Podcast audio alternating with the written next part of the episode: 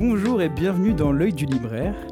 Alors aujourd'hui, on reçoit Manon, que vous avez déjà entendu dans le podcast, qui nous avait présenté la seule BD qui avait fait l'unanimité dans l'émission entre Thomas et moi, Éveil, je sais pas si vous vous souvenez. Alors Manon, elle est archiviste et elle travaille maintenant avec les descendants de Tati. Ça va Manon? Oui, ça va très bien. Merci Louis pour cette euh, introduction et présentation. Et bien sûr, il y a toujours mon acolyte de toujours, euh, Thomas le libraire. Coucou. Et on ne mentionne pas souvent, mais il y a Léo, notre ingé son. Il a un super beau brushing en plus aujourd'hui. Tant qu'on fait l'appel, est-ce qu'on parlerait pas aussi de Philippe Le Chat qui est de retour de Philippe après avoir euh, tué Sacha euh, dans d'atroces souffrances sous des énormes tas de morve Ça, j'allais pas le dire. Mais Beaucoup d'allergiques aux chats dans cette émission. Alors, bah alors aujourd'hui, comme d'habitude, on va vous présenter le top 10 des ventes du mois de en librairie indépendante. Il y aura aussi deux chroniques d'albums et pour finir, une interview de David Snug pour la sortie de son nouvel album Ni Bam Ni Master aux éditions Nada. Alors Thomas, quoi de neuf dans le monde de la BD Alors merci Louis. Euh, donc vous êtes au courant, on en a parlé le mois passé, ou il y a peut-être même un peu plus que ça maintenant, euh, dans notre dernier épisode en tout cas, le festival d'Angoulême approche à grands pas et comme chaque année, il est accompagné de son lot d'histoires. On a d'ailleurs évoqué certaines lors du dernier épisode, et notamment le désistement des éditions Glénat. Et il se trouve que la liste des absents s'allonge, puisque les éditions Urban Comics et Panini Comics ont également annoncé qu'elles ne tiendraient pas de stand à Angoulême cette année. Alors rappelons que les éditeurs que je viens de citer sont les éditeurs français des univers super-héroïques DC et Marvel. Coup dur donc pour les fans d'Ancapé. On imagine en fait que le report tardif à la mi-mars de cette 49e édition, pour ces maisons d'édition quasi exclusivement tournées vers l'international, et notamment en ce qui concerne les, les invitations d'auteurs étrangers en dédicace. Ces deux nouvelles tombées coup sur coup font par ailleurs suite au récent rapport publié à propos du marché de la vente de BD en France qui révélait que le comics ne représente plus que 4% du marché. C'est la confirmation de la position de marché de niche du comics en France. Mais si les deux plus gros pourvoyeurs de bandes dessinées américaines en VF seront absents en mars, avis aux fans, de nombreux éditeurs indépendants voire alternatifs s'attellent chaque année à proposer aux lecteurs du comics ou du graphic novel de qualité, bien que un petit peu moins connu que euh, les habituels Spider-Man et Batman. Parmi eux, on pourrait citer les éditions iComics, les éditions Uber, ou même Comics Initiative et Delirium, qui ont tous les deux des titres en compétition officielle cette année. Avis aux curieux, allez jeter un œil. Et on poursuit l'actu du festival à venir avec le fiasco de l'écofauve Raja. Alors rappelez-vous, l'ami Théo vous en avait dit quelques mots doux à l'occasion de notre épisode consacré au festival. On rappelle rapidement les faits, le festival s'est doté cette année d'un prix de la bande dessinée écologie sponsorisé par l'entreprise Raja, qui est par ailleurs sponsor du festival et spécialisé dans les emballages à usage unique. Mais alors, que s'est-il passé depuis pour que je décide de vous en parler à nouveau? Dans un post Facebook publié le 9 février dernier, François Hollislager, l'auteur d'Ecolila chez Actes Sud et surtout dans l'affaire qui nous intéresse, président du Nouvel Écofauve, annonçait la démission de l'entièreté du jury.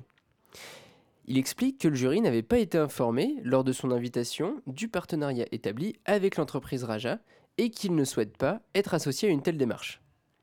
Dans la foulée, trois albums sont retirés de la sélection par leurs auteurs. Étienne Davodo d'abord, avec son droit du sol, Christophe Blanc ensuite pour son monde sans fin, et Étienne Lécroard pour son urgence climatique.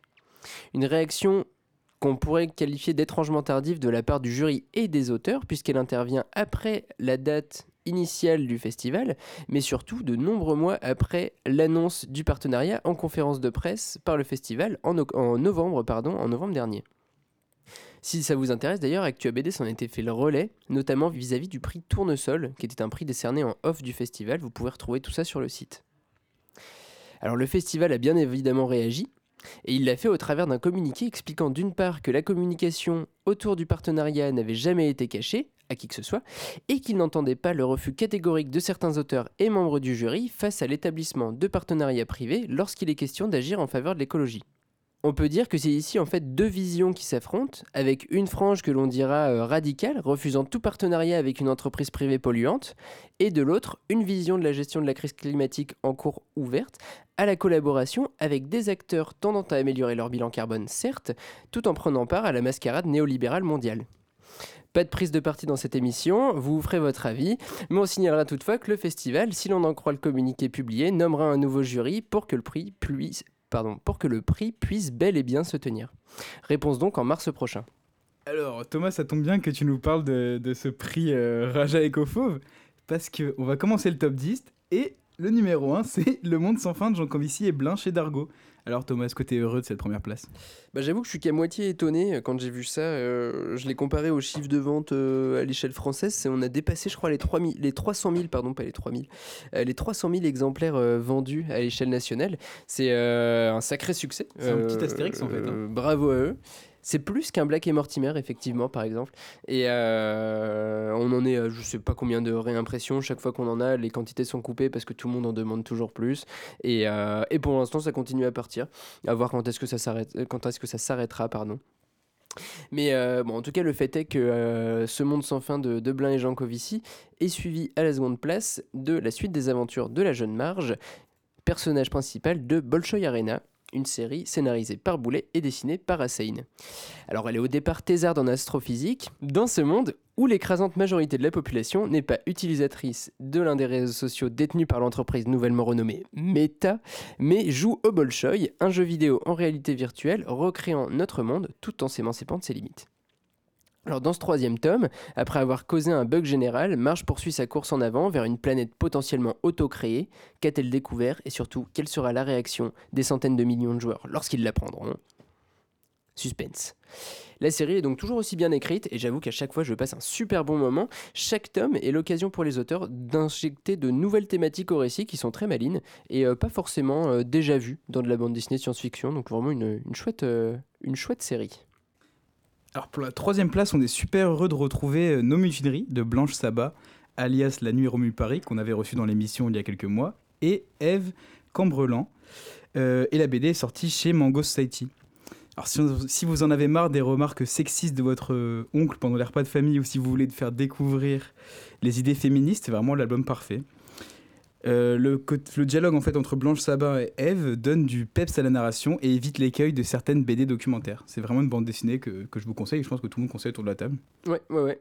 D'ailleurs, je te l'ai pas précisé, mais elle se retrouve dans le top des ventes. ça a été une, un gros carton euh, à l'échelle nationale, une rupture euh, rapide, une réimpression rapide, mais il se trouve qu'elles sont passées en, dédicace et c'est pour ça qu'elles sont placées aussi haut dans le, dans le top des ventes BD aussi. Je suis pas sûr que le succès aurait été tel dans la librairie où je bah. travaille, une SP BD, si, si elles n'étaient pas passées en dédicace. Ouais, non, je pense pas. Ok. Ah, ça a très bien fonctionné, mais je pense pas que ça ait bien fonctionné dans ce type de boutique-là. Ouais, c'est vrai que c'est pas forcément euh, des librairies qui, mm. qui vendent beaucoup de documentaires. Ouais, exactement.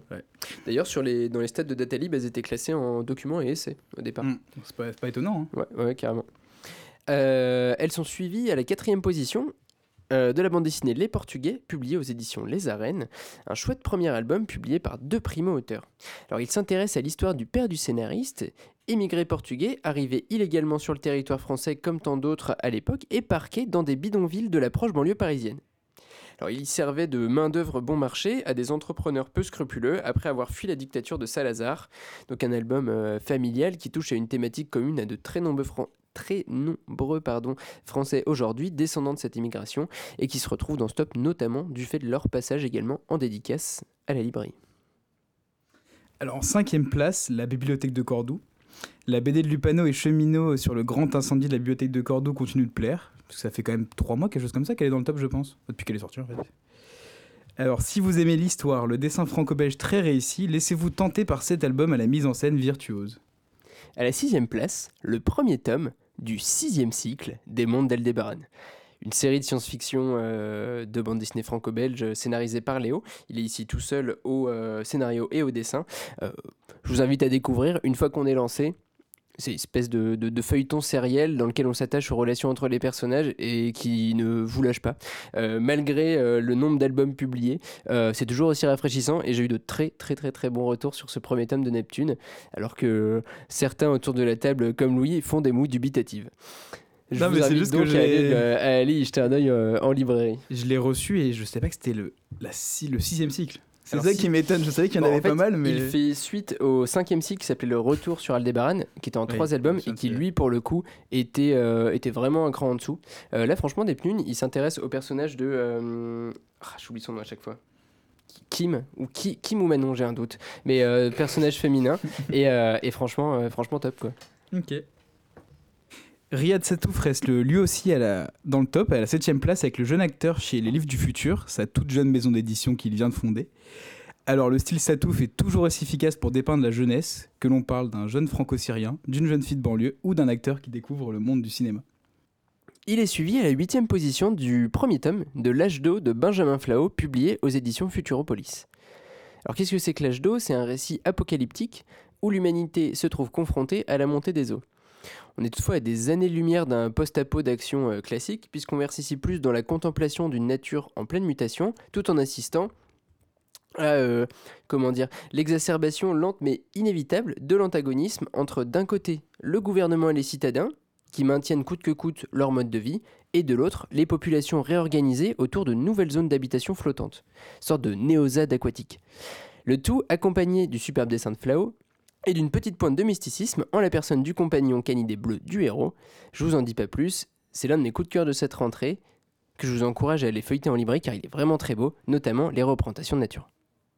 En 9 place, on retrouve une BD qui nous avait beaucoup plu il y a quelques mois. D'ailleurs, c'était quand, on avait reçu euh, Blanche Sabat. C'est oui, Fun c'est Girl vrai. d'Elisabeth Piche aux éditions Les Requins Marteaux. Alors, si vous êtes fan d'humour noir très, très, très osé et de dessins psychédéliques, et que vous êtes passé à côté de Fun Girl, je vous conseille d'y jeter un œil. Une BD, euh, précisons-le, qui aurait pu se retrouver potentiellement plus haut dans le top C'est vrai si, s'il y a pas eu les dédicaces. euh, si, sinon, tout simplement, si les stocks euh, imprimés par l'éditeur avaient été là, parce qu'en fait, c'est une BD qu'on a eu très peu de temps. Ah, je, je savais pas qu'elle était encore en rupture, je crois que c'était Bah, elle a été réimprimée, elle est de nouveau en rupture. Bon, c'est une galère. On est content qu'elle plaise. Mais ouais, carrément, c'est chouette. Et enfin, pour clôturer ce premier top euh, de l'année, du coup, top des ventes des mois de janvier et février, on retrouve Amalia, euh, le nouvel album d'Aude Picot, qui euh, bénéficiera d'ailleurs d'une exposition rétrospective de son œuvre à Angoulême cette année. Alors, elle y raconte l'histoire d'une femme, euh, mère de deux enfants, soudainement allergique à la productivité. C'est en réalité de la charge mentale que Picot va traiter euh, dans cet album, questionnement très actuel auquel l'autrice adjoint une veine résolument écolo qui, euh, je dois le dire, m'a vraiment touché. Alors, dans ce top, il y avait 5 nouveautés de janvier et 5 BD qui étaient déjà depuis quelques, depuis quelques mois. Et en fait, c'est parce qu'il y a en janvier une rentrée littéraire. Alors, moi qui travaille en librairie généraliste, je trouve qu'elle n'est pas si importante que ça euh, en roman. D'ailleurs, euh, aucun média en fait n'en parle. Donc, sur les romans, il n'y a pas beaucoup de nouveautés ni beaucoup de ventes. Mais Mhm. en BD, tu me dis que ça se passe assez différemment, que c'est quelque- un moment assez important. C'est euh, alors oui, il y a- y plusieurs choses quand tu réfléchis à ton planning éditorial en tant qu'éditeur. Tu réfléchis au moment où tu fais sortir ton livre par rapport aux événements qui suivent. Donc forcément, quand tu fais suivre, un- quand tu fais sortir pardon un, un livre et ici une bande dessinée en janvier, tu penses au festival d'Angoulême. Par contre, il y a une chose, c'est que quand tu le fais sortir en janvier, il y a moins de chances qu'il soit lu parce qu'il n'est pas dans la rentrée littéraire de septembre et du coup, il sera pas forcément dans les courses au prix. Du coup, ça dépend euh, l'ambition que tu as avec, Ouais, bien euh, avec ce livre. Angoulême, du coup, c'est beaucoup de beaucoup d'avant-premières aussi sur, euh, sur des bandes dessinées qui sortent euh, généralement la semaine qui suit le festival d'Angoulême ou les, dans les deux semaines qui suivent. Euh, Aujourd'hui, comme euh, Angoulême était prévu en janvier, en fait, ces BD sont déjà Ah oui, sortis déjà depuis sorti, maintenant. ouais. Ça change un petit peu le, le planning d'habitude. donc effectivement, et malgré le fait de cette gros approvisionnement de nouveautés d'un coup, assez, assez resserré dans le temps, et donc avec plein de belles choses qui sortent, euh, comme tu l'as dit, il y a quand même pas mal de titres euh, qui étaient des top ventes de Noël qui survivent et qui continuent, euh, qui continuent à être là, euh, tout simplement parce que, bah, un, c'est des bons albums qu'on continue à conseiller. Bah, je suis d'accord, ouais. Bah, Et, exemple, la de Cordoue ou Fun Girl, c'est vrai que c'est des albums, quand on les a, on a envie de les conseiller quand même. Ouais, carrément, de ouf. Et il y a un truc, c'est qu'il y a beaucoup d'échanges aussi en, en janvier. Enfin, moi, euh, en librairie BD, il y a pas mal de personnes Ah qui ouais se sont fait offrir de la BD. Il y a eu des doublons, alors ils viennent. Ou alors il y a des bons d'achat qui ont été créés, ils viennent dépenser. Et du coup, c'est forcément ces bandes dessinées-là de Noël qui, qui fonctionnent quoi, directement. Puis il y a les étrennes aussi, on n'y pense pas parce qu'il y a peu de personnes qui le font, mais il y a beaucoup de personnes qui ont des petits sous à venir dépenser en janvier. quoi. Ah, j'ai eu assez peu de, de retours et de choses comme ça. Mais c'est vrai qu'en dans la littérature, il n'y a aucun prix en fait jusqu'au prix euh, de fin d'année. Mm, ouais. Donc euh, ce qui sort en janvier en littérature, c'est par exemple Welbeck, parce qu'il vise aucun prix. Ouais. Il vise juste des ventes. Donc c'est c'est très différent finalement euh, le milieu éditorial de la BD. Et... Mais du coup, ouais, cet approvisionnement de, de nouveautés que vous avez pu observer en librairie euh, correspond à une réalité éditoriale et à, à une réflexion autour du, autour du planning et que nous, on ressent en, en Ah, boutique bah, c'est vrai que là, ce matin en boutique, c'était impressionnant tous les nouveautés qui sont arrivées en BD. C'est vrai qu'il y en a certaines que j'ai sorties du carton ce matin qui pourraient se retrouver, euh, comment dire, chroniquées dans un des prochains épisodes qui ont l'air, ma foi, très sympa. Maintenant, il faudra avoir le temps de les lire. Alors on va passer à la chronique de Manon qui va nous parler de Zénith de Maria Medem, édité chez Rakam. Tout à fait. Alors, pour euh, tous ceux qui ne connaissent pas encore Maria Medem, c'est une artiste espagnole aux multiples talents. Elle dessine, scénarise et anime ses créations. D'ailleurs, ses créations sont portées sur pas mal de supports, à la fois de la bande dessinée, mais ça, je suppose que vous en doutiez, des affiches, des couvertures de livres, comme le livre de Grégory Le Floch, des couvertures de magazines, des pochettes d'albums, des articles de presse, des clips musicaux, et depuis peu de temps, on peut retrouver ses dessins sur des vêtements également. Donc, vous pouvez retrouver toutes ses créations sur ses réseaux sociaux comme Instagram ou Tumblr. Bref, de quoi parle Zénith? Donc, c'est l'histoire de deux hommes, ou peut-être celle d'un seul, Quoi qu'il en soit, ces deux personnages, qu'ils existent ou non, se retrouvent quotidiennement pour manger autour d'une table. L'un est souffleur de verre, tandis que l'autre fait de la poterie. Pendant ces repas, ils échangent sur leur travail, mais aussi et surtout sur leur sommeil, qui est un sommeil assez troublé, pas mal de rêves et de cauchemars. Et un matin, le souffleur de verre découvre que l'ensemble de ses créations ont été brisées. Et chaque nuit, le schéma se répète, à l'aube, toutes ses créations sont brisées. Mais il y a un détail important à prendre en compte, il n'y a aucune trace d'effraction. À partir de ce moment-là, l'artisan va se questionner sur est-ce que c'est lui le coupable? Si oui, pourquoi est-ce qu'il briserait tout son travail? Si ce n'est pas lui, qui est-ce? Et surtout, pourquoi est-ce que cette personne fait ça? Progressivement, l'autrice nous fait plonger dans les souvenirs et rêves du souffleur de verre. La réalité devient difficile à discerner. Et je vais m'arrêter là dans le résumé du récit pour ne rien vous gâcher et vous laisser découvrir la suite par vous-même. Je préfère vous prévenir que trouver un sens à cette BD n'est pas forcément chose aisée. Mais personnellement, au moment de la lecture, j'ai pas vraiment cherché une réelle signification à l'histoire ou aux représentations. Et je pense que parfois, c'est pas, enfin, c'est plutôt bien d'accepter de ne pas tout comprendre et de se laisser guider par l'artiste. Et je vous assure que les dessins et l'univers de Maria Medem s'y prêtent parfaitement. Que ce soit pour cette bande dessinée ou ses publications précédentes, on est transporté dans un monde onirique, abstrait, qui nous fait perdre pas mal de nos repères. Je pense que ce trouble est dû notamment au dessin, aux couleurs et aux compositions des pages. Sa palette de couleurs varie du pastel au très saturé. Et dans Zénith, on retrouve essentiellement des couleurs de l'aube, du lever de soleil, et cela n'est pas totalement dû au hasard, puisque dans une interview, l'artiste disait qu'elle adorait créer tôt le matin. Bref, passons cette anecdote et revenons-en au dessin. Donc les couleurs vibrantes, vraiment ça vous saute au visage dès la première page et surtout elles donnent une euh, certaine texture à cette couleur, une texture qui n'est pas sans rappeler euh, la risographie et la sérigraphie qu'elle pratique notamment pour euh, certains, certaines publications précédentes, pour certaines affiches. En ce qui concerne les cases, elle a vraiment une utilisation particulière et intéressante qui est tout sauf classique. Elle utilise des cases pour faire des focus sur des détails de son image et elle intègre cette case dans une case plus grande. Donc je sais pas si je suis très claire, mais vraiment il y a un jeu de cases dans des cases et ces cases ont différentes tailles et ça permet de créer du mouvement et ça permet également de jouer avec les différentes perspectives. Et elle arrive avec ça à créer de nouvelles perspectives qui trompent totalement notre regard et c'est très déstabilisant. Je trouve vraiment que la force de son travail, c'est de rester évasive. On ne sait pas grand-chose sur les personnages, sur ce qu'ils cherchent, sur ce qu'ils pensent, et c'est pourquoi on peut facilement s'identifier à eux. Ils sont assez euh, universels. L'histoire évasive, elle, va contraster avec la précision du dessin et la narration. Par la narration, j'entends la construction et le découpage euh, du récit. D'ailleurs, Zénith est sa première BD parlante. Les deux précédentes, Cédar et Echo, publiées par Fidèle Édition sont euh, muettes, enfin presque, puisque dans Cédar, ces planches sont associées au poème de Tom Fleming Davis euh, en anglais et de Yuma Saba en arabe. J'avoue que j'ai eu un peu de mal à vous décrire ces dessins, puisqu'ils sont très éclatants et j'ai peur un peu que ma description les rende fades, mais c'est donc une bonne raison et je vous encourage vivement à aller feuilleter cette bande dessinée dans votre librairie préférée pour découvrir les magnifiques paysages désertiques et les couleurs qui la composent.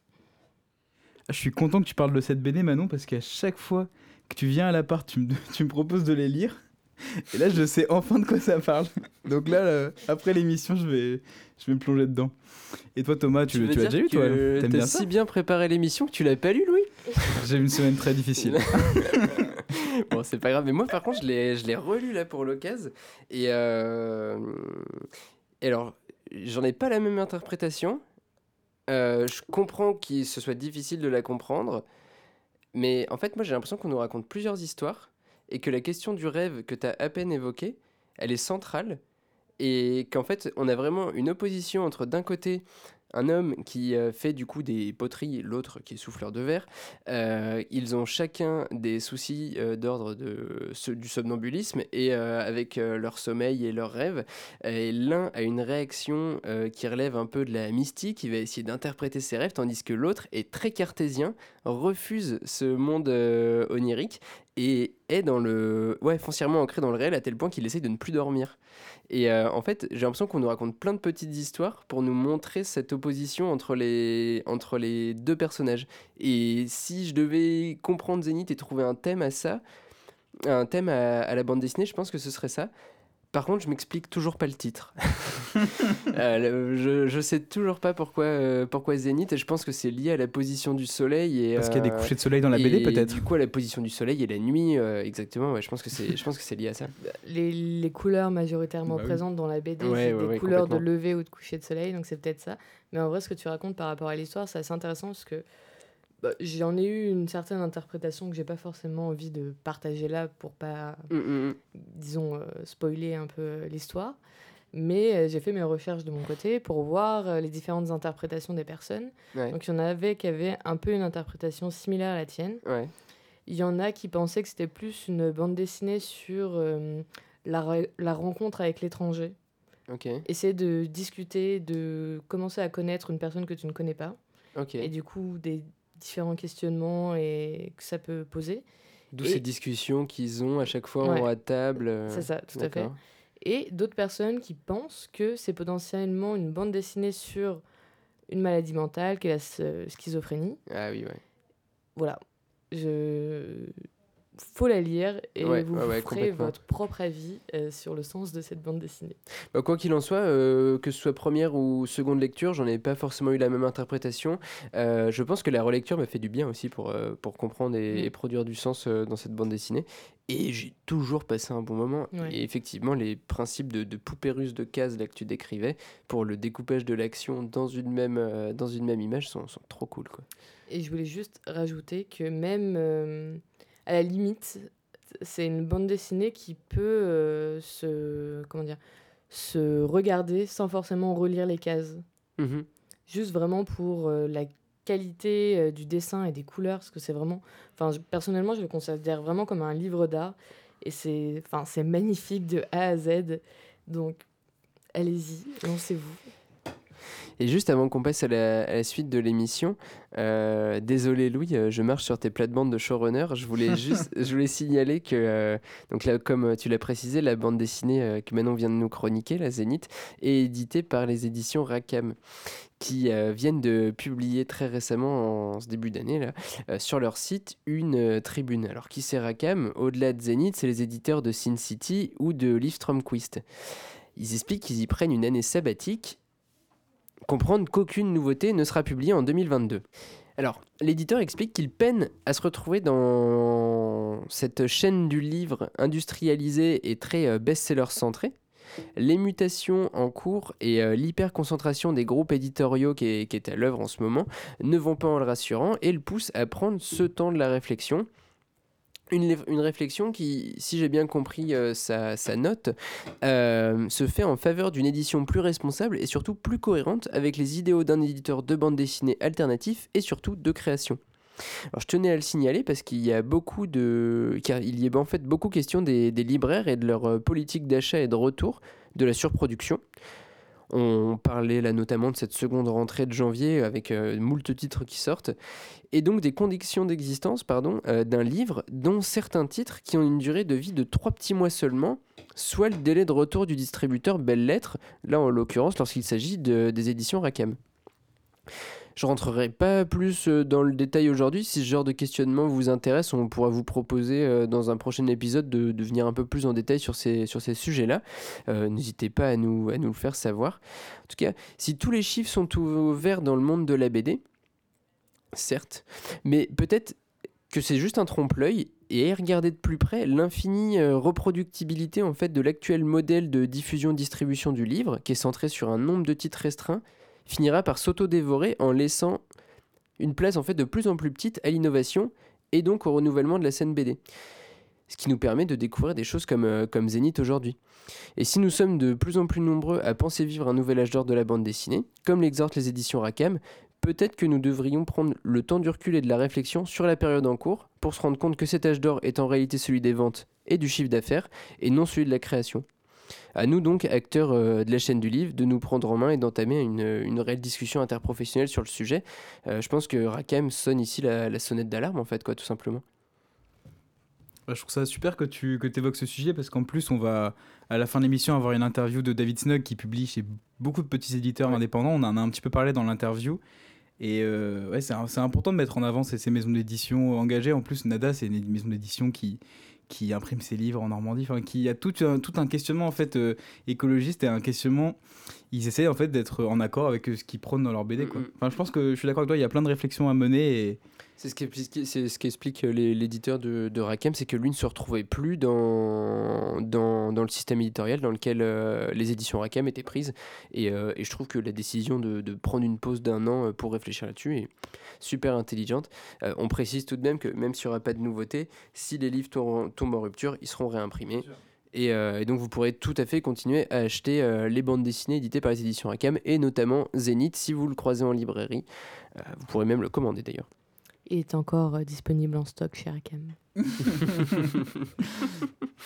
bon bah c'est super, on va passer à ta chronique du coup Thomas. Tu vas ouais. nous parler de Cauchemar Ex Machina. Je suis impatient de voir ce que tu vas en dire parce que tu me l'as, tu me l'as teasé cette et chronique. Ben, et ben c'est parti.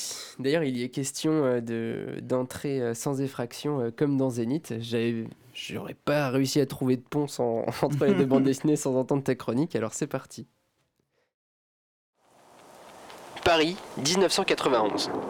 Un terrible meurtre vient d'être commis.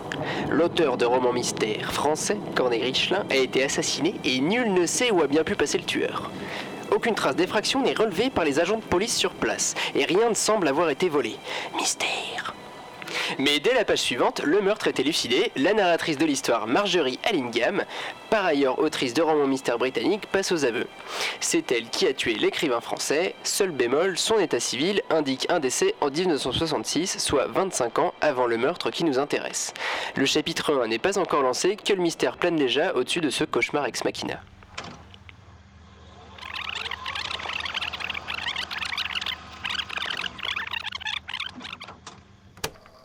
1938, Paris. Marjorie Allingham prend part à un dîner réunissant les fines plumes de romans mystères d'époque, parmi lesquels notre Maccabée, Corneille Richelin, qui est, soulignons-le, considéré par ses pairs comme l'un des pires auteurs de sa génération. Ce dîner se tient dans le plus grand secret et l'initiative en revient à un amateur fortuné, le baron Hans von Richtenbach. Alors sans trop en révéler à nos auditeurs, le baron est en famille avec l'un des grands pontes de l'armement nazi. Arrivé à ce tournant du récit, c'est les relations animant ces différents personnages et surtout leur instrumentalisation par les services secrets britanniques qui vont se trouver au cœur de l'intrigue. L'objectif des dix services secrets, mettre des bâtons dans les roues de la machine de guerre ennemie. Je m'arrête donc là pour l'histoire, j'espère avoir réussi à, être assez clair sans trop en dire, et avoir au moins piqué votre curiosité. Et donc qu'est-ce qui fait le charme de ce cauchemar ex machina? Un des tout meilleurs albums de, de, janvier.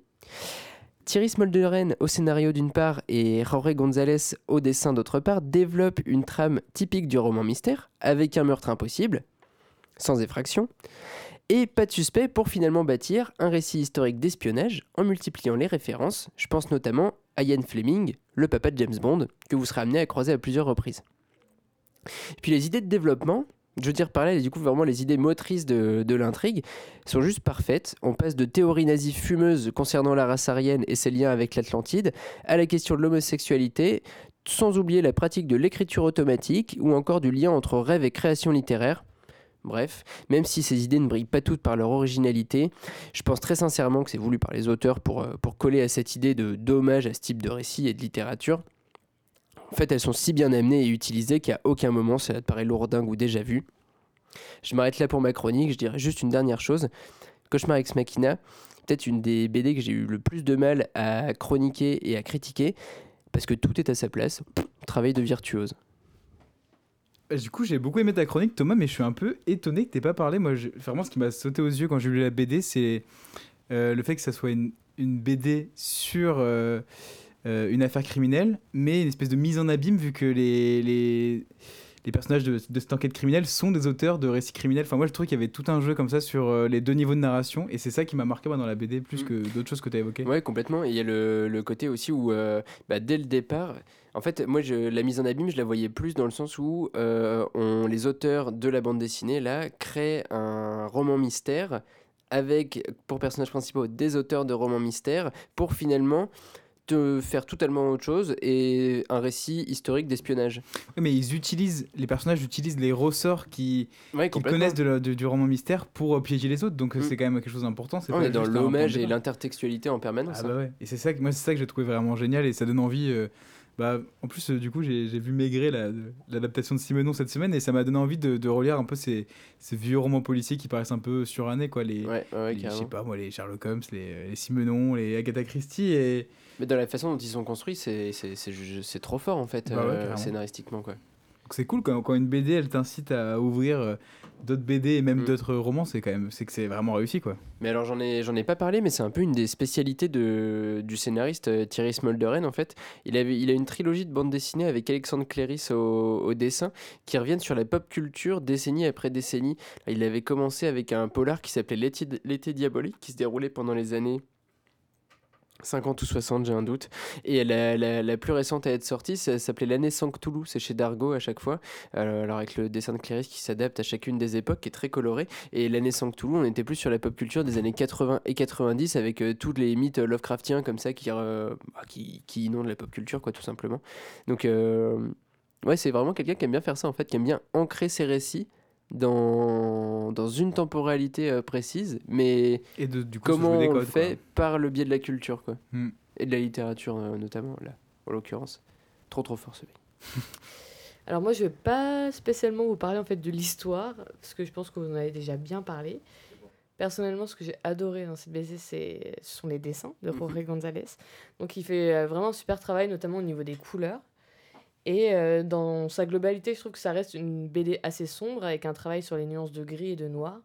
Mais sur certaines pages, et notamment euh, les pleines pages, qui viennent introduire ou euh, conclure les chapitres, il y a des aplats de couleurs. Et là, c'est vraiment des couleurs éclatantes, et notamment des bleus, bleu un peu pétrole, enfin Ouais. bleu limite de, de bleu de clin. Et euh, vraiment une variété euh, enfin de palettes assez impressionnante. Et on retrouve ces couleurs notamment sur les pleines pages, comme je viens de le dire, mais aussi sur les fonds. Je crois que c'est la première fois que ça m'arrive dans une BD. En fait, j'ai l'impression d'avoir passé plus de temps à regarder les arrière-plans et les fonds que euh, les personnages qui sont finalement livides, voire cadavériques, ce qui fait vachement ressortir les couleurs et les textures des fonds. Mais oui j'ai pas j'ai pas eu le temps de parler du dessin de, de Gonzalez parce que sinon la chronique aurait été trop longue. Mais c'est vrai que c'est un artiste plasticien absolument incroyable euh, qui a une œuvre où il est lui-même scénariste en fait euh, habituellement de ses propres bandes dessinées. Elles sont publiées chez Air Libre. Il parle beaucoup de l'Argentine parce que c'est un dessinateur argentin qui s'appelle Cher Patagonie ou le plus récent c'était La Flamme où il faisait justement se côtoyer des couleurs très ternes avec des couleurs beaucoup plus chaudes qui étaient entre autres euh, induites du fait de la chevelure du personnage principal qui était son grand-père, footballeur argentin du début du 20e, qui se trouvait être roux et que l'on surnommait La Flamme, d'où le titre euh, de l'album. Bref, anecdote passée. Artiste incroyable et surtout dessinateur qui navigue comme ça en permanence entre bah là un album en fait de enfin qui pourrait être un album classé dans un rayon de franco-belge de polar euh, classique mais euh, qui peut tout à fait dériver vers une patte beaucoup plus, euh, enfin qu'on qualifierait de beaucoup plus indé, de beaucoup plus alternative, et, euh, et il y parvient avec brio. Et je sais pas ce qui fait ça, mais c'est pas un frein en fait le, le- le dessin sur ce cauchemar ex Ah non, machina. au contraire. je On peut le proposer à des lecteurs de BD classiques Ah qui d'habitude seraient plutôt réfractaires à ça Mm, quoi. mm. Ah, C'est c'est de l'indé euh, populaire en fait, enfin possiblement populaire et qui se ferme pas à un plein de public. euh. Mm. C'est c'est génial, moi je trouve. Ouais, non, carrément. Ouais, C'est le, dune de la bande dessinée. Finalement, je trouve que le, le dessin reste assez réaliste, même s'il ne se veut pas réaliste, mais on capte euh, ce qu'ils euh, veulent représenter, etc. Et en même temps, avec l'ambiance qu'il crée, il y a toujours, on a presque l'impression qu'il y a toujours du brouillard, euh, des choses comme ça. T'as presque l'impression que c'est un monde un peu à part, euh, parallèle, etc. Et je sais pas, enfin, c'est très mystérieux. Et c'est très vrai dans, la, dans toute la séquence qui est quand même assez longue, qui se déroule à la montagne, Ouais. dans les Alpes, Mm, mm. et, euh, et où il y a vraiment cette idée, enfin, plus rien euh, plus rien n'existe euh, plus rien n'existe Mm, autour. Et peut-être euh, un dernier truc sur le dessin. Ouais, on saluer la palette de techniques que tu utilises. Mm. Enfin, non, j'ai pas tout relevé parce que je, je suis pas capable de tout relever. je Ouais, pense. ouais, ouais. Et on- j'ai l'impression en tout cas qu'il y a de la peinture, du fusain, du crayonné, du dessin, du collage. Et enfin, en fait, la dernière fois que j'ai pris une claque euh, visuellement comme ça, c'était avec euh, Breccia, Ok, qui est aussi Un un, autre un auteur argentin. Ouais. Et vraiment agréablement surprise du dessin. Bah écoute, euh, je suis en tout cas, je suis content que l'album euh, l'album ait fait euh, l'unanimité. C'est rare quand même. C'est vrai. Et Manon est encore là. Et Manon est encore là, c'est vrai. Ouais. Je ne pense pas. Manon, euh, Manon, tu rassembles, Je tu rassembles les lecteurs. Ouais, tout à fait. Bravo à toi. On va passer à l'interview de David Snug. Euh, à cause de petits problèmes techniques, je me suis retrouvé à aller chez lui. Donc c'est une interview, euh, c'est une interview arty quoi. Et ça s'est super bien passé. Il est très sympa, vous allez le voir. Et du coup, j'espère que ce nouveau format, cette interview vous plaira. Bonjour David Snug. Salut. L'équipe de l'œil du libraire est super contente de te recevoir à l'occasion de la sortie de ta dernière BD euh, Ni Wam ni Master aux éditions Nada. Alors euh, pour ceux qui te découvrent, tu es auteur de BD, tu publies dans plusieurs maisons d'édition indépendantes comme euh, Nada, même pas mal, Les Enfants Rouges et Marwani. Et tu es aussi guitariste du groupe Trotsky Nautique, dont on reparlera plus tard. Euh, c'est- Il n'y a plus de guitare dans Trotsky Nautique. Alors après. Synthé. Oui c'est vrai que c'est... C'est très électronique maintenant. Ouais. Alors après cette description très floue, une petite question piège. Comment décrirais-tu tes BD Euh, c'est assez des BD, euh, c'est beaucoup de l'autobiographie, euh, c'est très autodidacte. Euh, après, est-ce qu'il y a des gens qui font de la BD sans être autodidacte? Je ne sais pas. Je suis pas sûr que les écoles de BD en effet soient... euh, Ouais. En tout cas, moi, je n'ai pas fait d'école de BD. Et euh, ouais, euh, à la base, je suis influencé par des trucs genre euh, Joe Matt ou, Crumb ou des choses comme ça. Et puis, bon, bah, j'en fais à ma sauce, quoi. Ok. Euh, alors moi personnellement la première BD que j'ai lue que tu avais écrite c'était La maison n'accepte pas l'échec. Ouais, une BD assez ancienne où tu parlais principalement de musique. Mais du coup, toi c'est par quelle BD que tu conseillerais aux auditeurs de commencer? Pour te découvrir Euh, aucune idée. Aucune idée. Pas, ni, pas la maison n'accepte pas l'échec en tout cas. Euh, je sais pas, ouais, la vie est trop courte. euh, Peut-être la vie est trop courte ou parce que c'est des, des histoires courtes. Voilà, il y a, et, euh, celle que j'ai fait avant, j'assume moins parce que par exemple, la maison n'accepte pas l'échec. Graphiquement, je la trouve horrible. Ah ouais Et je me rappelle plus de quoi elle parle. Mais c'est vrai que graphiquement ça a vachement changé à un moment, mais c'est peut-être parce que t'es passé à la tablette graphique, parce qu'il y a vraiment un changement hyper drastique. Hmm, ouais, c'est possible. Après, j'aime bien euh, pas toujours faire pareil. Enfin, j'essaye, mais bon. Euh, ouais, la tablette graphique, ça a changé ma vie. Et puis en plus c'est passé quand même beaucoup de BD en couleur à plutôt des BD en noir et blanc maintenant. euh. Ouais, Principalement. Ça va plus vite. ça va plus vite et ça coûte moins cher à imprimer. donc. Ouais. Mais des fois, je, je fais de la couleur. euh, ça dépend de mes envies. Bah sur ton compte Instagram il y a pas mal de couleurs par contre. Euh, ouais, parce que ça revient aussi cher. euh, Oui, c'est vrai que sur Instagram, la couleur est pas- du noir et blanc. Euh, tu- donc tes albums, on les classe, euh, vu que nous c'est une émission de libraire, nous on classe tes albums en, en humour. Et je sais pas si tu, si t'en rends compte, mais le, BD le rayon humour c'est vraiment le néant euh, éditorial, à part, euh, à part les, la, la BD patrimoniale comme euh, Marsupilami, euh, Boule et Bill. Mhm. Est-ce que toi tu t'intéresses aux BD d'humour récentes ou tu trouves ça un peu, un peu naze? Euh, néant éditorial, dans quel sens? Bah dans le sens qu'en fait c'est un peu le rayon mort de beaucoup de librairies, on sait pas comment l'animer, on n'a pas beaucoup de nouveautés. Ah ouais? Ouais. Euh... Ouais, je sais pas. En fait, moi je trouve qu'il y, a un- y, y, y, a, gros paquet de BD d'humour où c'est juste de la, de la vieille blague euh, fluide glacial. Ou... Ah bah flu- ouais, oui, Fluide Glacial c'est la moitié du rayon. hein.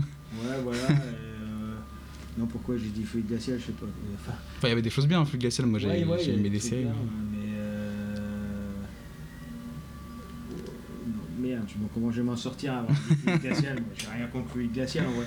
Non, mais moi, moi, je fais, de la- enfin, j'aime bien rigoler.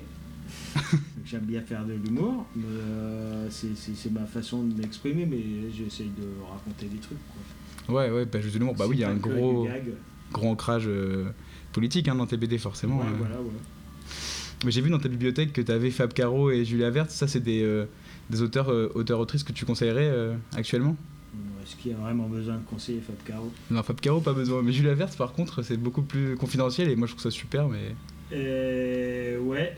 Euh, moi je trouve ça super aussi. Et puis euh, je sais pas, il y a un truc qui vient de ressortir là, ça m'a pas l'air top.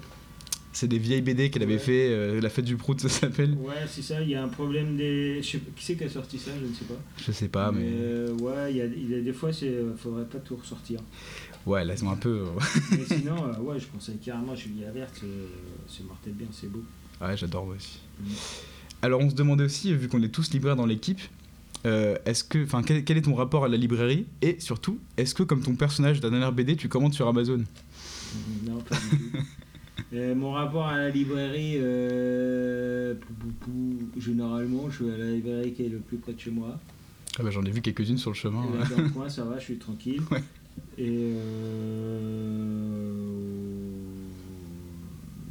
bah, je sais pas, je vais acheter des BD euh, que j'aime bien. Généralement, euh, j'écoute pas trop les conseils des libraires. Ah, tu vas à la couverture Non, en sachant ce que je veux acheter. Ah, il y a beaucoup de clients comme ça aussi. hein. mais, mais ceci dit, par exemple, Julie Alert, c'est un conseil de libraire. Ouais, ouais, je la verte. Je, je, quand, après, j'ai tout acheté. Enfin, euh, non, je crois pas. Sauf le dernier. Sauf le dernier. En plus, le dernier, il y a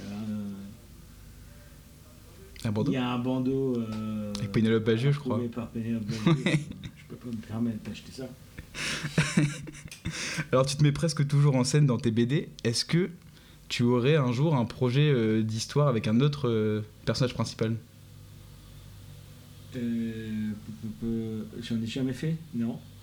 Bah, je, Moi, dans ce que j'ai lu, en tout cas, c'était toujours un personnage qui, en tout cas, te, te ressemblait beaucoup. Bah, a priori, y a, enfin, peut-être un jour, je sais pas, mais le truc, c'est que moi, ce que j'aime quand je dessine de la BD, c'est euh, c'est faire de. je trouve qu'il n'y a que la BD qui permet ça, enfin, l'écriture aussi, mais je suis pas très fort en écriture. C'est par rapport à des trucs genre du cinéma ou je sais pas quoi, tu fais ton truc tout seul et tu parles de toi. Ah bah oui, ça c'est sûr que dans le cinéma même, on parle toujours de la vision du réalisateur, mais c'est une équipe Ouais. de 300 personnes en fait. Ouais, puis euh, il y a des producteurs qui lui disent Ouais, ta vision de réalisateur, on s'en bat les couilles. Ah oui, ça c'est sûr. Mais euh, du coup, la- la- moi j'aime bien la BD parce que ça permet de parler de soi sans que personne nous demande de faire des trucs. Enfin, ça me vient je- là pour le moment, peut-être un jour ça m'arrivera, je ne sais pas, mais j'ai Ah. jamais eu envie de faire un, un western. Bah, en plus, toi, tu dois avoir. Vu que tu restes dans l'indé, je, enfin, j'ai l'impression hein, que tu as des éditeurs peut-être un petit peu moins. euh, parce qu'il y a des éditeurs dans le monde de l'édition, si tu es édité chez Delcourt ou chez euh, Ah oui, Dargo, oui. qui peuvent euh, vraiment euh, influencer ton travail, alors que là, toi, tu es assez libre quand même, non? Moi je suis libre, je fais ce que je veux. Ouais. Bah, j'ai pas. Ouais, du coup, je, je, même pas, je me pose même pas la question de- d'aller ailleurs que chez des indés, quoi. Ok. Ouais, donc toi, c'est vraiment une volonté de rester dans l'indé. euh, même si on te proposait un contrat, tu aurais cette volonté quand même de rester dans l'indé. et de- Et je sais pas. Hein Bah, Ça, on sait jamais, malheureusement. Euh, tant qu'on m'en propose pas, euh, Ah. ouais, moi je reste dans l'indé, je suis impur. Mais si un jour on me propose Ouais. un contrat de ouf, en me disant euh, tu fais ce que tu veux, mais ça n'arrivera pas. Bah, c'est- rare ouais, de pouvoir faire ce qu'on veut quand il y a beaucoup de sous sur la, sur la table. Mais d'ailleurs, euh, petite question, comment on survit du coup quand, quand on est euh, auteur de BD indé? On sait que c'est une, une économie quand même assez euh, précaire pour tout le Moi, monde. c'est- euh, là en ce moment ça se passe pas mal parce que je. je euh, c'est un, un peu du bricolage, mais pas tant que ça. En fait, euh, c'est légal. Je fais un groupe qui s'appelle Trotsky Nautique. Bien sûr. On a un, un- Comment je peux appeler ça? Un truc qui s'appelle Trotskinoscope, qui est d'ailleurs c'est Trotsky Nautique avec des, des vidéos derrière où il y a beaucoup de dessins à moi, des trucs comme ça. Ouais. Et euh, grâce à ça, euh, plus euh, quelques ateliers BD à droite à gauche, je suis intermittent du spectacle Ok. depuis presque deux ans. Ah ouais, donc. euh, que pendant longtemps, j'ai été au RSA. Ah oui, oui, tu t'en parlais souvent d'ailleurs dans tes BD, c'était un truc qui revenait souvent. plus, du coup. Ben non. C'est parce que j'ai pas lu de façon chronologique donc. Ouais. Mais du coup, là, je, je fais ça et en fait, bon, je trouve que c'est c'est un bon compromis. Il doit y avoir un truc comme ça dans la BD, quoi. Un Ouais. système d'intermittence un peu plutôt.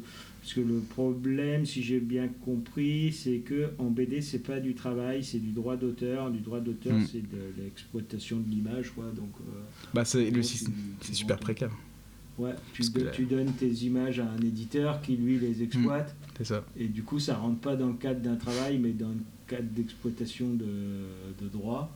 Mm. Du coup, il n'y a pas de charte comme il y a dans. Il n'y a pas de droit comme il y a de droit de travail. Quoi. Mais c'est un vrai problème parce que dans la BD, il y a, il y a quand même souvent des. un- il faut beaucoup de temps pour écrire une BD. Un temps où du coup on n'est pas payé souvent et, Ouais. et après à la fin il faut se partager un petit euh, droit d'auteur. à- Souvent en plus c'est un auteur, un illustrateur, un coloriste. Enfin, c'est vraiment compliqué en tout cas ces situations-là. Ouais. J'espère qu'on en parlera euh, à Angoulême 2022. Et ben, le dernier Angoulême, c'est euh, Bah ouais. j'étais allé à une réunion du, du, du syndicat des éditeurs indés là, et ça parlait de ça. Et, c'est- Ouais. et, euh, c'est là que j'avais compris cette histoire entre travail et droit d'auteur, quoi. Que le droit d'auteur, c'était pas du travail. Ouais. J'espère que ça, que ça évoluera comme situation. Bah, euh, ouais, ou sinon, faut faire de la BD à son boulot. Alors pour notre plus grand plaisir, tu adores te moquer quand même des groupes populaires?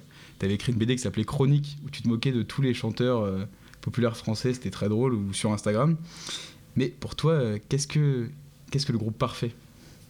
De musique, merde. Ah oui, de musique, oui. Le groupe parfait, bah là, c'est euh, Kraftwerk.